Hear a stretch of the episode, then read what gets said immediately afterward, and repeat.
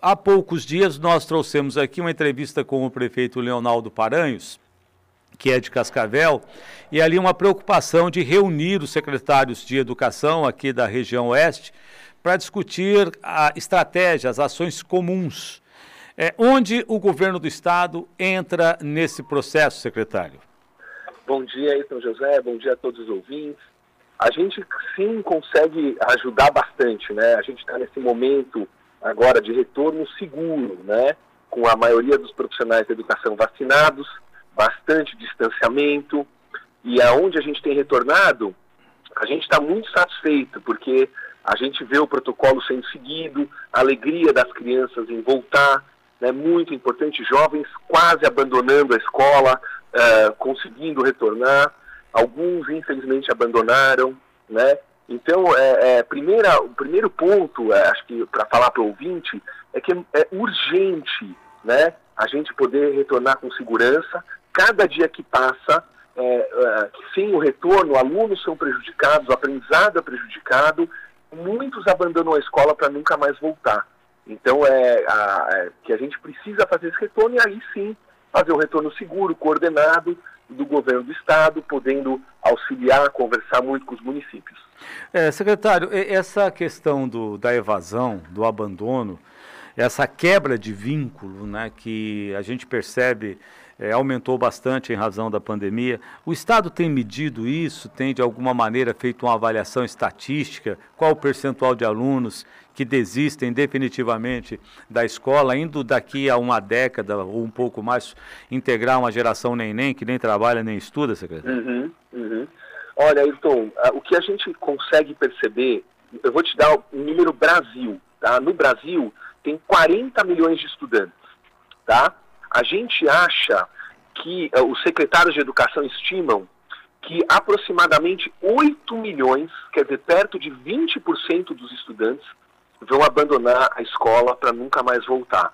É um desastre educacional. É, é assim, realmente, é, é, é, o futuro do Brasil ficou comprometido com essa demora, né, e com tanto tempo das escolas fechadas, uh, milhões e milhões de jovens, aproximadamente 20%, não vão terminar os seus estudos uh, do ensino básico. Isso compromete muito o estudante, porque uh, mesmo que ele trabalhe, a chance dele ter um emprego de alta remuneração diminui muito se ele não conclui o ensino médio. É, secretário, o Paraná eh, avançou bastante nesse período inclusive com a metodologia didático-pedagógica, com o acesso, uhum. com a redução desse distanciamento tecnológico, oferecendo pacote de dados para alunos, oferecendo essa aula é, em tempo real para quem está na escola e quem está em casa. Mas, uhum. no fundo, no fundo, no seu entendimento, o senhor como gestor da área, o que, que faltou para o país avançar nesse período, secretário? Olha, é, eu vou, Ayrton, falar assim, realmente o Paraná teve um mérito muito grande, foi o estado disparado, mais preparado durante a pandemia. Um estudante, ele tinha acesso a todas as aulas ao vivo, gratuitamente, do seu professor. Não é uma aula, em 2020 a gente teve aulas na televisão, né? grandes aulas, aulas boas, mas a gente viu que o aluno queria mais interatividade. Então, em 21 esse semestre inteiro, os nossos professores trabalharam muito. Eles davam todas as aulas para todos os seus alunos online. Então, o aluno que tinha um celular ou um computador, que a maioria, a grande maioria, de graça, sem pagar pelo pacote de dados, ele via o professor, conversava com o professor e com os colegas no horário de aula, ele tinha cinco aulas diárias. Né? Então, é, é, é, um mérito, principalmente dos professores que trabalharam muito na pandemia e deram todas as aulas para os alunos. O que faltou aí, então, foi, é, na minha é, avaliação, né, foi a gente ter percebido antes que a escola é um dos ambientes mais seguros que tem.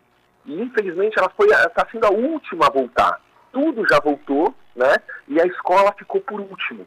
E, e então esse, para mim, é, é, é, uma avaliação que a gente acabou. A, avaliação é que o Brasil, né, é, demorou muito para voltar não, não poderia ter demorado tanto para o retorno. Né? Então agora a gente está conseguindo retornar, é, é, mas mas a gente ficou tempo demais fechado.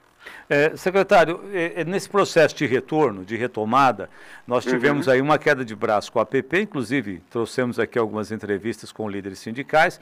Me uhum. parece que os professores e diretores não, não acataram muito o pedido feito pela, pelo sindicato e tanto é que retornaram. Hoje nós ouvimos alguns diretores de escolas. Uhum. É, vocês estão medindo a satisfação do, dos professores ou eles voltaram que são obrigados, secretário?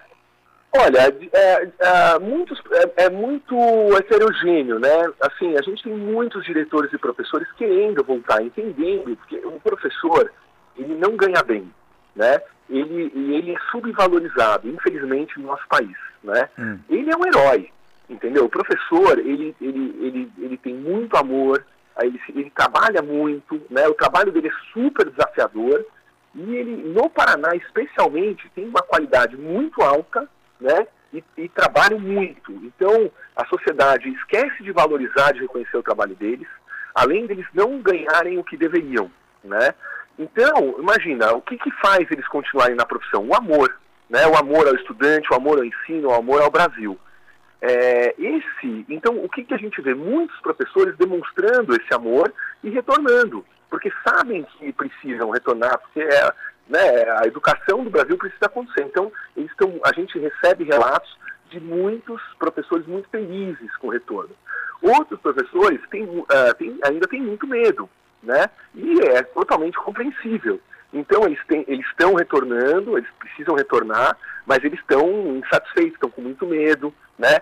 Eles não, não têm uh, ainda a certeza de que a escola é um lugar seguro. Então a gente tem essas opiniões divergentes. É, secretário, um dos pontos que eu acredito que deva ser considerado prioritário no debate ou na conversa com os secretários municipais é a questão do transporte escolar.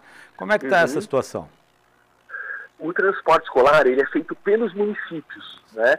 E o Estado paga o município para uh, o município transportar os alunos do Estado, mas são os municípios do Paraná que transportam os alunos do município e do Estado. Então a gente repassa essa verba né, para os municípios. Quando uh, o retorno vai acontecendo, a gente vai repassando a verba e os municípios. Por isso que é tão importante essa conversa, né? Para que a gente esteja sempre alinhado. Então, os, os núcleos regionais de educação conversam muito com as prefeituras, com os secretários municipais de educação, para ver direitinho a data que cada escola está retornando, quais os alunos que estão retornando, para a gente não desperdiçar o dinheiro público né, e coordenar uh, uh, corretamente esse retorno para que haja o transporte né, e também não haja desperdício do ônibus ficar circulando vazio né, antes da hora. Ah, protocolos sanitários e EPIs para os trabalhadores da educação, avançados nesse ponto também? Muito, muito. Todas as escolas com álcool gel, com máscaras à vontade. Se o aluno esquece de trazer a máscara de casa, a gente tem máscara para ele na escola, ah, termômetros aferindo a temperatura de todo mundo, distanciamento sendo seguido rigorosamente. Né? É, então, assim, a, a, escola hoje é um ambiente seguro. A gente tem o, o, o o, todos os dados de casos de Covid né, uh, na escola são pouquíssimos, pouquíssimos, um percentual minúsculo uh, uh, de casos na escola de, de, contaminação de Covid. Por quê? Porque a escola é muito mais segura que um shopping, que um parque, que uma festa, que um bar, que um restaurante, que são outros lugares que estão abertos, né? A escola é um dos ambientes mais seguros que existem para se frequentar. Além desse inquérito aí de casos, o, a Secretaria também acompanha o avanço da vacinação entre os trabalhadores ou, ou esse dado sim, não chega? Sim, sim, sim. A gente acompanha, ele muda um pouco de cidade a cidade, tem muitas cidades no Paraná, uh, aproximadamente metade das cidades do Paraná já terminaram a vacinação de todos os profissionais da educação, tanto da rede pública quanto da rede privada. A, a, então a outra metade ainda não terminou, mas assim, está em idades já bem uh, avançadas, né? Uh, uh, professores de 30 anos, professores de 25 anos. Eu acredito que até a metade de julho todos os profissionais da educação já estejam vacinados. O senhor falou aí de escola como ambiente seguro. É, de que maneira o Estado tem trabalhado para reforçar é, esse, esse cenário, para demonstrar isso para a população?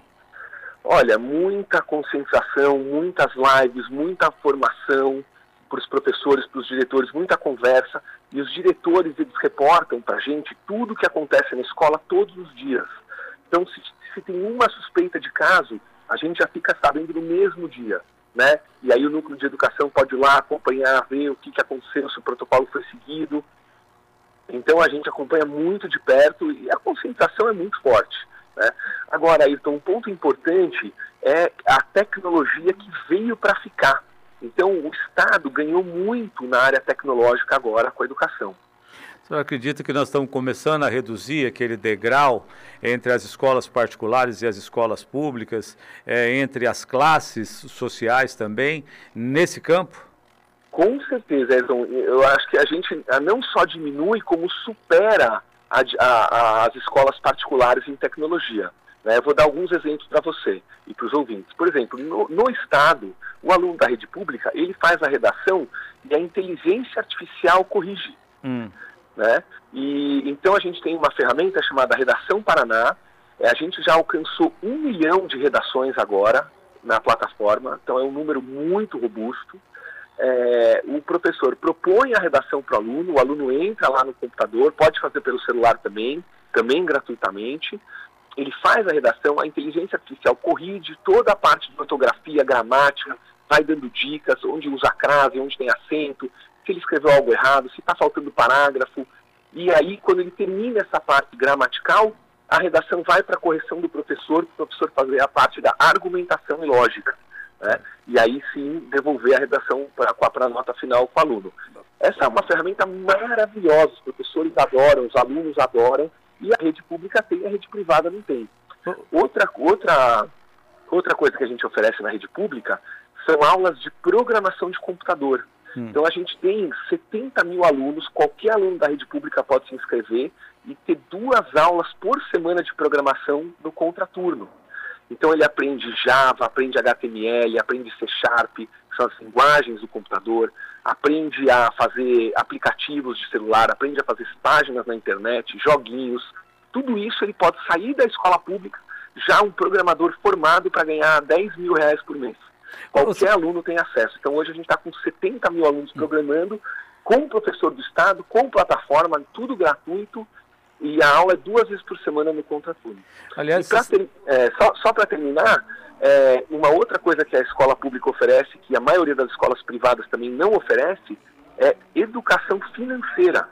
No ensino médio, todos os alunos, eles aprendem juros, a não se endividar, orçamento familiar, que tipo de emprego dá mais dinheiro, que tipo de. se ele, se ele tem potencial para ser empresário, como ele faz para empreender. Então, tudo isso em educação financeira. Hum. Né? Uma aula por semana, todos os alunos da rede pública têm também.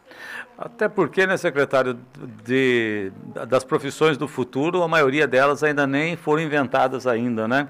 O senhor acha Exato. que é, essa migração do ensino híbrido, das atividades remotas para o ensino híbrido, agregando um pouco da, das tecnologias do, do EAD, que é a educação à distância, isso começa a romper o paradigma da escola tradicional, secretário? Com certeza, com certeza. A gente tem que romper, né? A escola lá, e não é só no Brasil isso, tá, Ayrton? É, no mundo inteiro, a escola é mais atrasada que a sociedade. A escola, ela, ela tem essa característica de estar atrasada, se transformar mais devagar que a sociedade. Se você vai para outros países, os currículos continuam antigos, não é só no Brasil. Mas no Paraná a gente está mudando isso. Né? A gente está trazendo a, a realidade, o mercado de trabalho para dentro da escola. Então, educação de financeira, programação de computador, assuntos mais interessantes, mais relevantes para o dia a dia do aluno, a gente tem que trazer para dentro da sala de aula. Ok, então, olha, muito obrigado por sua gentileza de nos atender. Um bom dia ao senhor e à sua equipe. Obrigado, então um abraço a você e aos ouvintes. Um abraço.